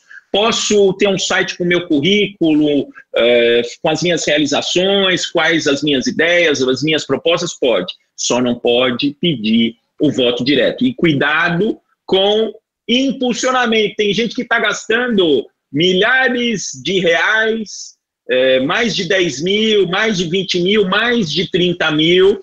Teve o caso no final do ano passado da é, juíza Selma Ruda, que foi caçada pelo Tribunal Regional Eleitoral do Mato Grosso por ter gastado excessivamente na pré-campanha e realizado na pré-campanha despesas típicas de campanha eleitoral. Impulsionamento é permitido, mas é uma despesa típica de campanha eleitoral. Se o povo começar a exagerar, uma coisa é impulsionar 100 reais, 200 reais, outra coisa é impulsionar 10 mil reais, 20 mil reais, e eh, hoje, com uma representação eleitoral, a coisa mais fácil que tem é você obter essa informação, é, é obter essa informação da, do próprio Facebook. Tá bom? Obrigado aí pela provocação, Rafael. Doutor Rafael, o senhor vai querer mais? Não, não, estou satisfeitíssimo. Um tema tão amplo, o doutor Arthur brilhantemente conseguiu nos passar as principais informações. Eu agradeço, doutor Arthur. É, há uma questão fundamental, doutor Rafael, nesse seu questionamento, e também já pincelou doutor Arthur a respeito, que é a questão de banco de dados, né? Porque né, nós, nós vamos ter uma campanha eleitoral realizada em tempos de pandemia. Nas palavras do Dr. Arthur, direito eleitoral é, do Covid. É, e como salientou o Fernando, o contato pessoal, tapa nas costas, o beijo, o abraço, vai ficar dificultado. E nós vamos ter certamente um ambiente de comunicação como muito mais forte para a realização da propaganda eleitoral. Nesse ambiente de comunicação, obviamente a pessoa precisa é, não só é, de maneira passiva propagar isso nas suas redes, site, blog, etc., mas também ele precisa alcançar o eleitorado de maneira mais ativa, na procura, principalmente através de mensagens instantâneas é, e principalmente hoje através da ferramenta do WhatsApp. E nós temos, Rafael, é, a proibição, é, essa resolução do TSE que trata da propaganda eleitoral, como ela é do final do ano passado, ela anteveu é, a vigência da lei de acesso à informação, Fabiana. Tá? Ela previa isso porque a expectativa da lei de acesso à informação era viger a partir de fevereiro desse ano, mas houveram medidas provisórias editadas pelo governo federal que prorrogaram a data de vigência dessa lei. Né? É, e justamente procurando se harmonizar com a lei de acesso à informação, a, essa resolução do TSE, doutora, doutor Rafael, Fabiana, doutor César Albenês, é, vereador Alcântaro, Alcântaro, que está aí nos prestigiando, agradeço também, ela vedou a venda né, é, desse banco de dados por parte de empresas, é vedado, ok? Né? É, e ela permitiu apenas então somente a doação voluntária é, dessa lista de contatos por parte de eleitores. Mas, né, ela, de uma maneira é, não audaciosa, mas talvez ingênua em relação à grande realidade das campanhas eleitorais municipais, nós temos é, municípios com limite de teste de gastos de até 10 mil reais, né? né? Ela exigiu essa resolução para que estes candidatos, na hora de fazerem essas abordagens, essas abordagens é, criassem mecanismos da pessoa é, se desvencilhar dessa lista de transmissão, um banco de dados formal a esse respeito, né, coisa que certamente na prática vão ser muito difíceis de se concretizarem e coisa que hoje, por conta da não vigência da lei de acesso à formação, talvez estejam com a sua legalidade é, em xeque com a extrapolação do poder normativo do Tribunal Superior Eleitoral. Feita essa observação, eu passo agora a palavra à jornalista Fabiana Tostes, é, formada em jornalismo pela Universidade Federal do Estado do Espírito Santo. Estou vendo. Bom dia a todos. Bom, eu tenho umas perguntas para o Fernando, né, principalmente sobre essa questão de desinformação, que, como ele mesmo falou, essa campanha de é, a campanha desse ano deve ficar bastante pautada nisso. É, então, são três perguntas, né? Vou fazer todas de uma vez. E a primeira é o seguinte: é, eu tenho acompanhado, principalmente em redes sociais, como que os vídeos e os deepfakes, né, que são aqueles vídeos montados, eles são, assim, perfeitos, né, para uma pessoa leiga, não técnica, que não tem é, muita perícia ao analisar, passa-se, não consegue se passar por uma montagem, passa-se como um vídeo real. De que forma os pré-candidatos, eles podem se prevenir e combater esse tipo de desinformação, principalmente com relação a vídeos? Essa é a primeira pergunta. A segunda é, por exemplo, nós falamos aqui sobre a questão da, das fake news e desinformação nas redes sociais, e a gente tem acompanhado que algumas redes até têm retirado do ar, né, de forma ainda muito tímida, mas têm retirado do ar conteúdos que são considerados aí de desinformação. A gente viu isso acontecer com o presidente é, Bolsonaro, com Trump, né? E as redes têm avisado ali que aquele conteúdo é um conteúdo de desinformação. Só que isso é possível quando está na rede social. como fazer para evitar que as fake news se multipliquem através do WhatsApp é, ou do Telegram, enfim, sem interferir? Como fiscalizar sem interferir na privacidade? É possível? Porque a gente vê que muitas pessoas ainda é, recebem correntes e informações pelo WhatsApp. Como é, fiscalizar isso para não, não invadir a privacidade aí da pessoa? Uma outra coisa que é mais uma curiosidade, é, principalmente em tempos de pandemia, que o Fernando falou que alguns veículos tradicionais devem aí uh, ter uh, voltar com a questão da comunicação na campanha. É, quanto que um pré-candidato a vereador e a prefeito deve separar do seu orçamento aí para a campanha para a comunicação, para o marketing, né? quanto que ele deve, não precisa falar assim de valores, mas em termos é, percentuais, quanto da, do gasto da campanha para ele ter uma campanha vitoriosa, ele deve separar para a questão da comunicação e do marketing. São essas as perguntas para o Fernando. Vamos lá. É, Fabiana, a primeira pergunta sua foi sobre como os pré-candidatos podem combater esses vídeos, que realmente muitos dos vídeos que a gente vê hoje é assim, se você não for um especialista em identificar edições de vídeos e mutações, fica muito difícil para gente, até mesmo para a gente que trabalha com comunicação, identificar quando, como, quando é um vídeo que é um vídeo fake. Eu falei sobre o serviço de checagem. Eu acho que a melhor forma é, é enviar esses vídeos para o serviço de checagem. Né? Nós temos o fato ou fake, o comprova. Alguns serviços, teve um, um, um veículo de comunicação do Estado que começou a fazer esse tipo de trabalho, não sei se continua fazendo ainda, mas é, é, do meu ponto de vista é a única forma de você identificar se um vídeo é fake ou não é.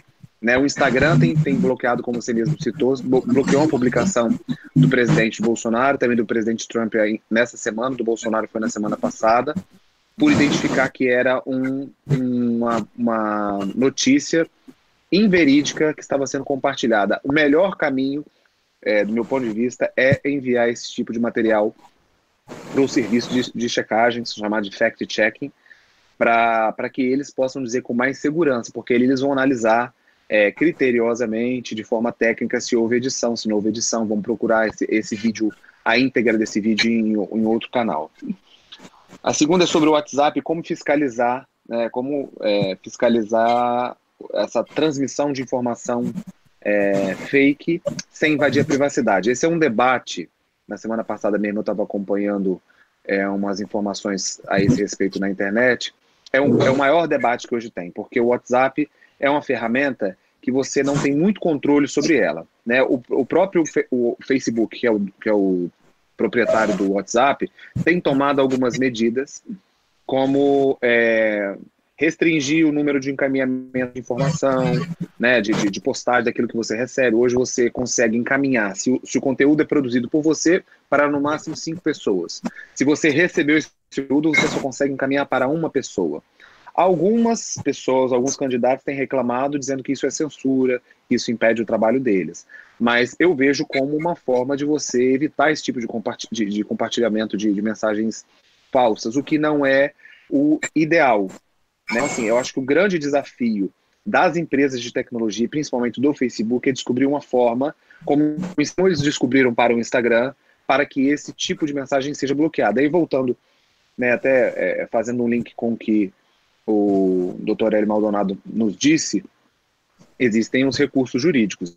Se você tem uma informação é, circulando no WhatsApp que é inverídica, você pode fazer um boletim de ocorrência na delegacia de crimes cibernéticos, ajuizar uma ação, né? E na campanha passada nós tivemos aí é, o, a revelação de que foi feito um disparo em massa de mensagens, tanto do candidato à presidência que venceu, quanto do outro candidato de oposição, do outro partido, né, Bolsonaro e Haddad, é, em massa de, de mensagem, de notícias fake pelo WhatsApp. E eles hoje estão respondendo na justiça é, sobre esses disparos. A terceira e última pergunta é quanto um candidato deve separar? É uma pergunta difícil, porque então assim, quando quando a gente vai elaborar um orçamento, a gente leva em consideração inúmeros é, fatores, como a, o, o, o, espaço territorial da cidade, porque afinal de contas você vai botar gente para poder trabalhar nessa cidade, para percorrer os bairros, as comunidades.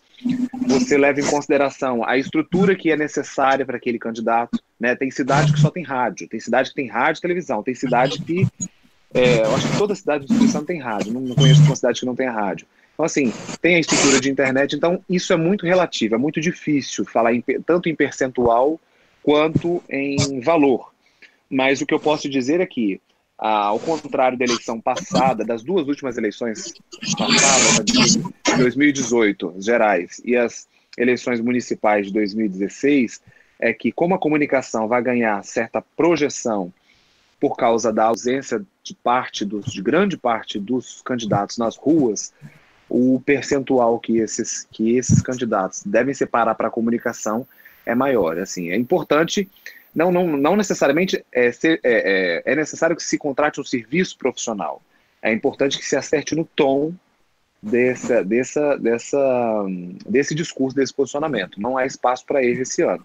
Se for possível contratar um serviço profissional, alguém que já está acostumado a trabalhar nessa área, nós temos alguns nomes no Espírito Santo, uns, uns mais antigos, outros que estão surgindo agora, e, e eu acho que é uma boa é uma boa decisão desses candidatos.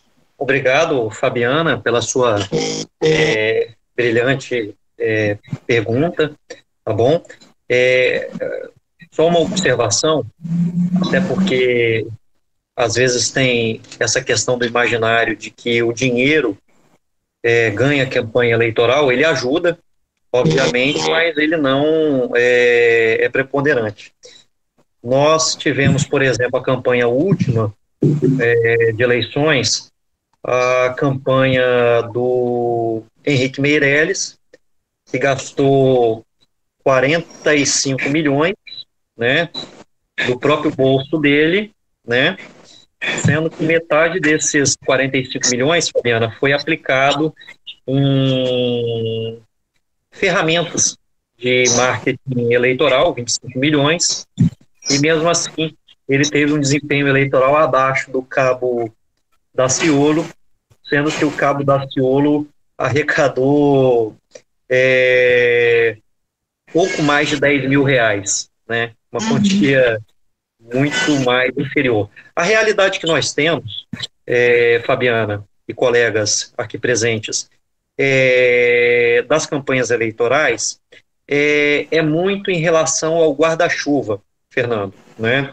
Geralmente nos municípios, Fabiana, é, o candidato a prefeito é, é, tem na sua perna de realização uma coligação de partidos políticos é, e geralmente este candidato a prefeito ou com financiamento próprio, nós tivemos nas eleições de 2016 é, faço uma observação, a campanha eleitoral de 2016, nós não tínhamos nem o fundo partidário, Fabiana, né?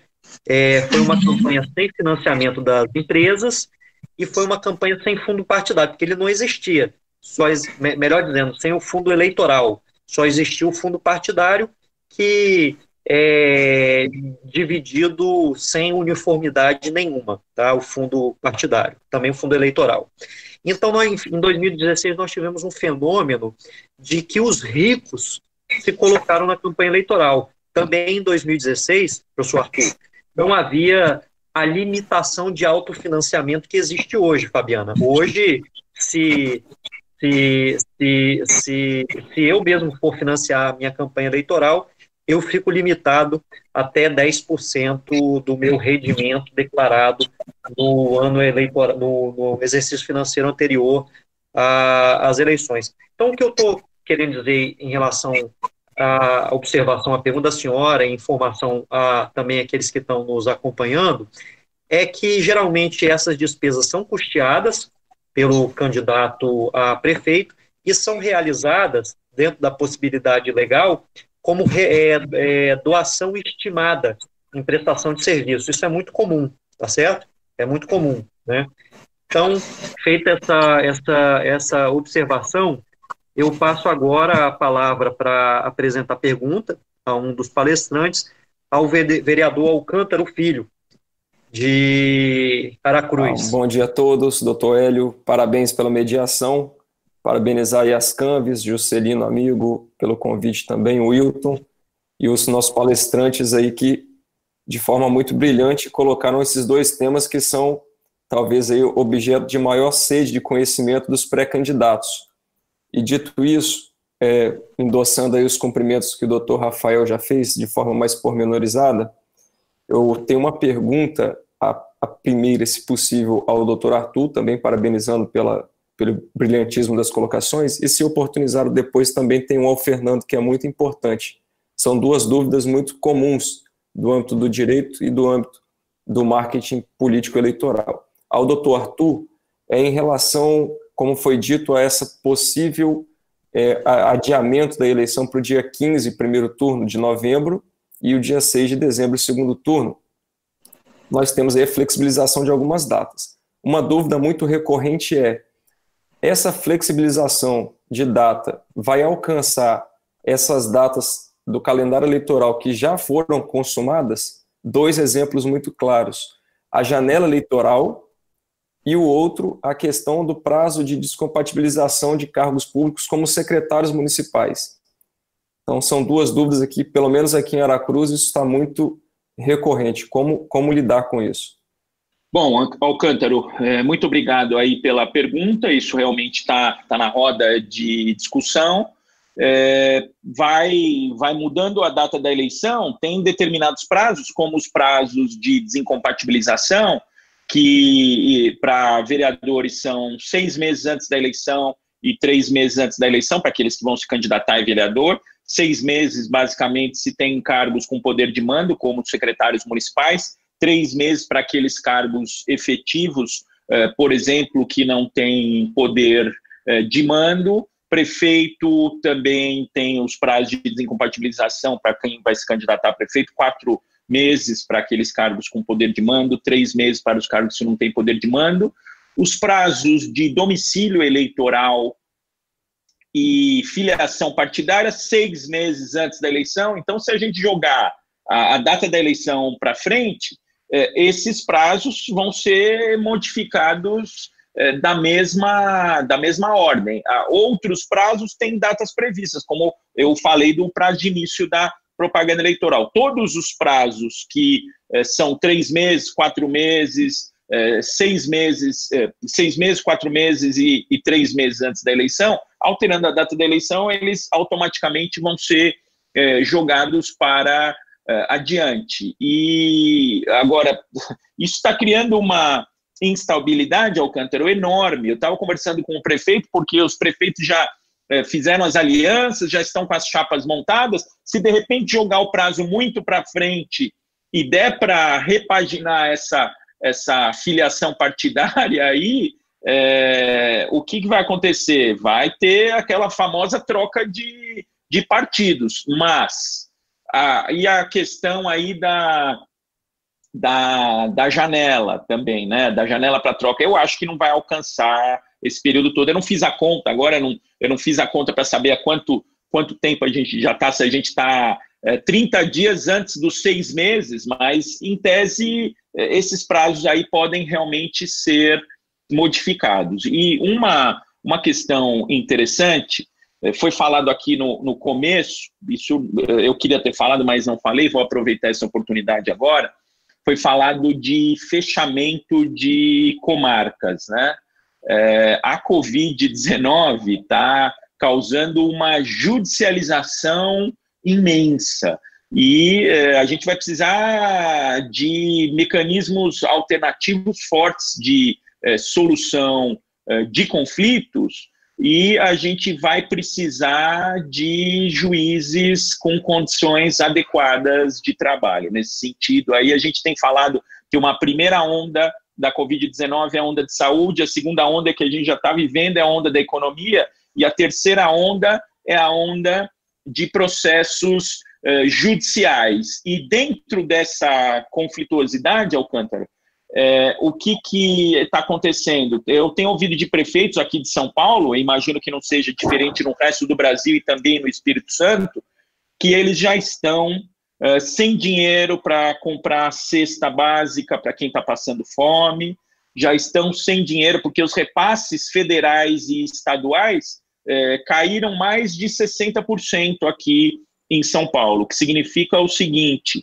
é, os prefeitos estão falando que se a eleição for feita nessas condições, que isso vai interferir muito no, no pleito eleitoral, porque a, a tendência das pessoas, quando começarem a passar fome, a passar dificuldade, é identificar essa situação com o uh, prefeito. E sem dinheiro, inclusive, para pagar funcionário, a coisa vai ser feita. Então, tem gente até que está defendendo o, o adiamento do, das eleições, a prorrogação dos mandatos. Eu acho que isso fere cláusula pétrea, fere alternância do poder, mas os, os, prefeitos têm razão também que isso vai interferir negativamente, vai também viciar a vontade do eleitor, tem as formas de abuso que viciam a vontade do eleitor, e esse momento de crise também vai viciar, infelizmente, a vontade de muitos eleitores.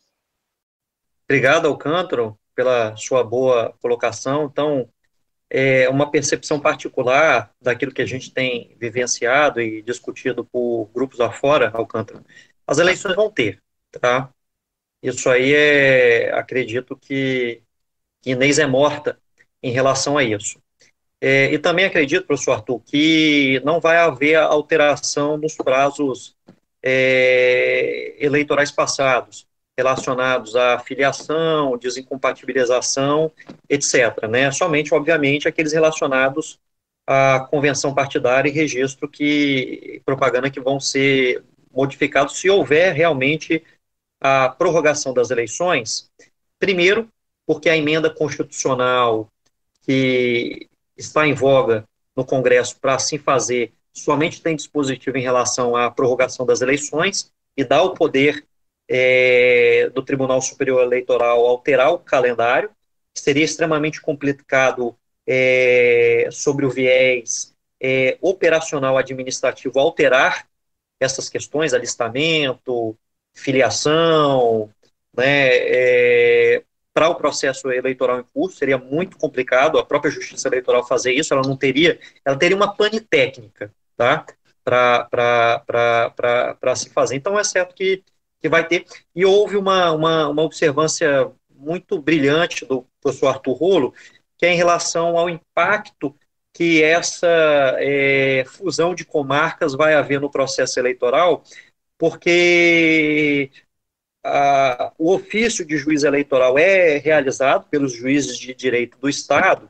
e muito mais, né, Alcântara, é, César, Fabiana, Rafael Teixeira, Juscelino, há um poder de polícia por parte do juiz eleitoral para coibir aquilo que é manifestamente excessivo em relação à propaganda eleitoral. Então, um juiz que esteja distante vai ficar certamente é, não já está presencialmente, não já está funcionalmente, vai ter dificuldade certamente em exercer com plenitude o seu exercício do poder de polícia. Feita essa colocação, agora eu passo a palavra ao professor César Albenes, né, doutor em políticas públicas, é, coordenador do mestrado de políticas públicas é, da MSCAM, a fazer também as suas inquirições. Ok, doutor Hélio, queremos agradecer a participação né, de todos, especial doutor Arthur Rolo, e meu amigo Fernando Carreiro, aí, brilhante, é, brilhante jornalista, que trabalha com marketing político muitos anos no Espírito Santo, pela sua experiência. Queremos agradecer também ao doutor Cláudio Lemes, do Ministério Público, que está nos acompanhando, também o doutor Domingos Stalker, né, Tribunal de Contas é, do Estado do Espírito Santo, e todos aqueles que estão participando, formulando questões aí no nosso no YouTube da Assembleia Legislativa. É, queria fazer duas questões, uma para o doutor Fernando, é, doutor Arthur Rolo e depois ao amigo Fernando Carreiro. Doutor Arthur Rolo, a gente tem visto aí muitos candidatos, né, por conta do Covid, fazendo ações aí de arrecadação de mantimentos, né, de cestas básicas, de álcool em gel, distribuindo isso, alguns até tirando foto, postando isso no Facebook. E é uma dúvida desses de muitos pré-candidatos se isso pode ser feito, né, ou isso é, pode ser considerado crime eleitoral. Né? Gostaria que o senhor falasse um pouco mais sobre isso, porque é o que nós estamos vendo no momento. Né? É claro que além de mensagens de esperança, né, de pronunciamento dos pré-candidatos, nós estamos vendo também pré-candidatos entregando, né, fazendo máscaras, entregando cestas básicas, fazendo arrecadação, né, é, enfim, é, como é que o senhor vê isso? É uma dúvida que a gente tem de muitos pré-candidatos. E o meu amigo Fernando Carreiro, que ele falasse um pouco mais sobre essa questão da profissionalização das campanhas eleitorais. A gente tem visto um crescimento desse processo. Eu acho que, de fato, as campanhas hoje elas são profissionais, não existe mais campanha amadora, né? precisam se profissionalizar. A gente até fala né, que é preciso que toda campanha tenha né, uma boa assessoria jurídica, uma boa assessoria contábil e uma boa assessoria também de marketing político. Né? É, e a gente tem visto esse processo no Brasil. Né? Eu gostaria que o Fernando falasse um pouco mais, porque a gente tem visto aí, é, a impressão que eu tenho é que os partidos estão deixando muito, esperando muito a definição para começar a preparar seus pré-candidatos. Claro, tem toda a questão do Covid, mas mesmo a questão das redes sociais, a gente está vendo que não está sendo, os pré-candidatos não estão sabendo utilizar as redes sociais, né, como deveriam, né, principalmente o Facebook, Instagram, WhatsApp, vídeos no YouTube, né, eu tenho a impressão que esse ano a eleição vai ser muito, muitos vídeos, né, muito, as pessoas vão trabalhar muito com vídeos, né, pequenos vídeos, mas eu não estou vendo os partidos dando assessoria aos, pré, aos seus pré-candidatos. Então, eu gostaria que o Fernando Carreiro falasse um pouco mais sobre esse processo. Tá ok? E uma questão também que eu queria colocar aí para os nossos palestrantes, desde já convidá-los, né, se, se for possível, a gente está pensando em fazer uma publicação desse curso, né, fazer uma publicação pelas CANVES, com apoio da Assembleia Legislativa, né, e, e também do Tribunal de Contas, de um livro, né, de como contribuição ao processo eleitoral de 2020. Então, gostaria de já fazer o convite ao doutor Arthur Rolo e ao meu amigo Fernando Carreiro, se pudessem contribuir. A gente vai estar semana que vem passando o projeto para vocês e outros palestrantes que nós já tivemos e outros que virão no nosso curso de Direito Eleitoral. Já conversei com o doutor Hélio e o doutor Juscelino, né, conversei também com o nosso, nosso amigo o doutor Domingos Stauffer, no Tribunal de Contas, ele também já topou, e vamos estender esse convite a outros palestrantes. Então, desde já, gostaria de convidar o doutor Arthur e o Fernando Carreira a contribuir nessa nossa publicação, que seria um livro né, é, com foco nas eleições de 2020. Ok? Agora, e também aqui agradecer né, ao doutor Rafael Henrique, aí, da Assembleia Legislativa, procurador da Assembleia, em nome dele, agradecer né, ao nosso presidente Eric Múcio pelo apoio que está nos dando aí é, com essa transmissão via YouTube da Assembleia. E também só comunicar que várias pessoas perguntando se esse programa vai ficar no ar. Todos os programas né, do nosso curso de Direito Eleitoral estão disponíveis no YouTube da Assembleia Legislativa, tá certo?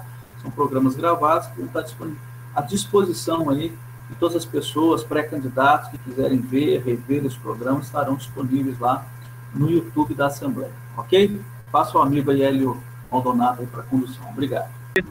Então, vamos lá. Obrigado, César, aí pela provocação. Agradeço o convite, desde logo já está aceito. Vamos é, participar aí da, da obra organizada por vocês com a maior satisfação. É, essa questão do assistencialismo, eu não sei como está funcionando aí no Espírito Santo, mas aqui está funcionando a pleno vapor. Então, muitos candidatos aí saindo pelas ruas, distribuindo alimentos, distribuindo máscaras, uh, distribuindo álcool gel. Uh, a caridade, ela é, é, é salutar nesse momento de dificuldade. O problema é o objetivo da caridade. Quem faz a verdadeira caridade não fica divulgando. Por isso que o Ministério Público aqui do Estado de São Paulo, eh, juntamente com a Procuradoria eh, Regional Eleitoral aqui do, do, do Estado de São Paulo, está eh, definindo o seguinte: se houver abuso na divulgação desse assistencialismo, isso pode até mesmo levar à cassação é, do registro do diploma é, do candidato. as entregas, eu tenho recomendado para quem me consulta que as entregas sejam feitas. Você quer ajudar? Então, faça a entrega através de uma entidade assistencial idônea. Faz através de uma igreja, faz através de uma associação de moradores, participa da entrega, mas não seja o protagonista da entrega. E, obviamente, não fale de eleição, não fale candidatura, não fale de votos, nada, é uma benemerência. E também cuidado com a divulgação disso nas redes sociais. É, uma coisa que aconteceu, e isso é geral do Brasil, aqueles programas sociais que é, deveriam estar em execução orçamentária desde o ano passado, e segundo a jurisprudência eleitoral, eles não podem sofrer um aumento é, no ano da eleição, eles estão aumentando absurdamente. Aí também houve uma recomendação aqui do Ministério Público de São Paulo, falando o seguinte, professor César, falando, olha, é, prefeito, você não pode doar cesta básica mais do que você doou no ano passado. Se você doou duas mil cestas básicas no ano passado, você só pode doar duas mil cestas básicas nesse ano. Só que aí é deixar o povo passar fome. Aí é deixar o povo uh, sem uh, ter o que comer. Está faltando o que comer uh, nesse, nesse momento. Então, o que, que a gente disse? A gente disse para os nossos clientes que os critérios eles devem ser objetivos. Então, hoje a gente tem um cadastro nacional as pessoas que estão no cadastro nacional como pessoas é, de vulnerabilidade social podem receber a cesta básica. Então, a recomendação é que é, seja alimentado ou com os dados das pessoas daquele município o cadastro nacional. E situações que não se amoldam, porque infelizmente a gente tem gente aqui no Brasil que é, sequer existe formalmente, não tem uma certidão de nascimento, não tem um RG, é, então, essas pessoas, excepcionalmente, elas vão ser identificadas, elas vão receber uma triagem social, tudo isso vai ser documentado em um procedimento administrativo para mostrar que foram situações pontuais, fora da curva, porque foram usados os critérios é, do governo federal. E, de qualquer forma, obviamente, nenhum prefeito vai participar dessas distribuições, e não vai se promover através dessas, é, desse é, é, incremento e aumento significativo dos programas sociais em ano de eleição, porque se aumentar o programa social e conjugar com promoção pessoal, isso é um prato cheio para configuração aí do que a gente chama de abuso do poder político. Se entregar qualquer coisa, quem seja, em troca de voto, ó, estou te dando álcool gel desde que você vote, vote em mim. Estou te dando remédio desde que você vote em mim. Aí é algo muito mais grave, previsto no artigo 41A da Lei 9.504 é, e tipificado no artigo 299 do Código Eleitoral, que é a compra de voto, que é algo terminantemente proibido, mas que, é, se as pessoas não têm o que a gente chama de piso vital mínimo, básico, para elas sobreviverem com dignidade, elas vão pedir para o candidato, só que o candidato uh, tem que encaminhar para uma entidade assistencial e não promover esse assistencialismo. Então, essa é a minha opinião, professor César. Bem, eu queria centrar aqui a pergunta do César Albenes em três eixos. Ele falou sobre a profissionalização das campanhas é, do marketing eleitoral.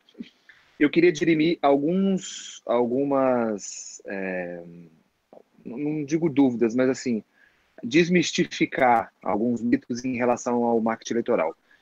Curiosamente, ao longo dos anos, eu não sei quando isso começou, os candidatos e os, as pessoas que trabalham com marketing criaram uma cultura de que campanhas eleitorais podem ser feitas três meses antes da, do pleito.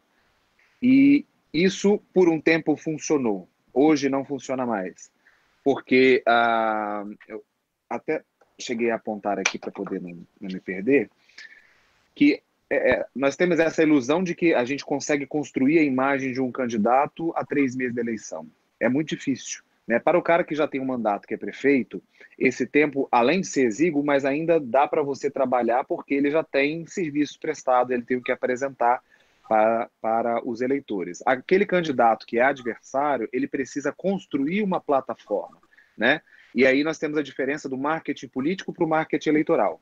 O marketing político é aquilo que é perene, que você vem fazendo ao longo do tempo, né? Quando, quando um candidato decide que quer ter uma imagem, e aí você vai começar a construir a persona desse, desse candidato, dessa pessoa, sabe? Assim, as bandeiras dele, posicionar os discursos, fazer, desenvolver projetos para que ele consiga é, aparecer tanto nos, nos, canais de comunicação quanto para a sociedade. Então, assim, é diferente do marketing eleitoral, que é uma coisa mais hard, é feito para aquele momento, é embate, é contra-informação, é preparação para debate, é, são os programas de televisão. Então, assim, a construção da imagem, ela se dá dentro do campo do marketing político, que é algo que é feito ao longo do processo e não apenas dentro do, do período de campo eleitoral. É muito importante também destacar a diferença entre imagem e reputação. A pessoa que. Imagens são, para poder ilustrar, imagens são cristais. Imagina assim, um vidro quebrado, são cristais. A reputação são a colagem dessa cristalização daquilo que já foi, sabe? Então, quando você está construindo a sua imagem, os erros contam, os acertos contam.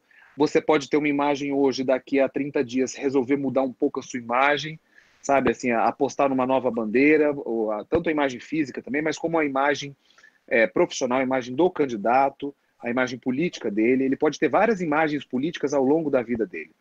Agora, reputação é uma só, porque ela é a construção, é a junção dessa, da cristalização dessas imagens que ele veio ao longo do período. Por isso que um político que levou 30 anos para construir uma reputação, é, fazendo tudo correto, com poucos ou quase nenhum erro, depois de 30 anos, não é qualquer denúncia que abala a, a reputação desse cara. Por isso que é, é mais fácil você é, tomar uh, e derrubar, digamos assim, num, num, jargão mais popular, os políticos que são mais jovens ou que não conseguiram, ao longo do tempo, cristalizar esses fragmentos de imagem e construir uma reputação. Eu acho que esse é o maior ganho da profissionalização do marketing político e eleitoral ao longo desses anos. Nós conseguimos segregar, separar uma coisa da outra e poder fazer essa construção, que eu repito, deve ser uma construção feita com o tempo. Se a pessoa quer ter sucesso eleitoral, se ela tem planos de, de ter uma carreira política pela frente, ela não pode contratar os serviços e apostar nessa construção de imagem apenas três meses antes da eleição, porque é, ela não vai participar desse processo de construção de imagem que e para ter uma reputação no final, que é uma coisa que é feita ao longo da trajetória dela. Eu acho que é isso. Espero ter respondido aí, César. Fernando. Okay. Só, só voltando aí, Fernando, o convite é para o livro. Você topa também nos ajudar? Claro, claro, claro, claro.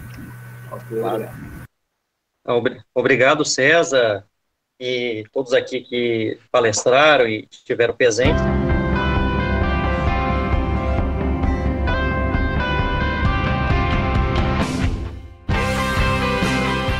Você encontra o S Hoje nas redes sociais, arroba S Hoje no Twitter, Facebook e Instagram, no canal do YouTube e em shoje.com.br.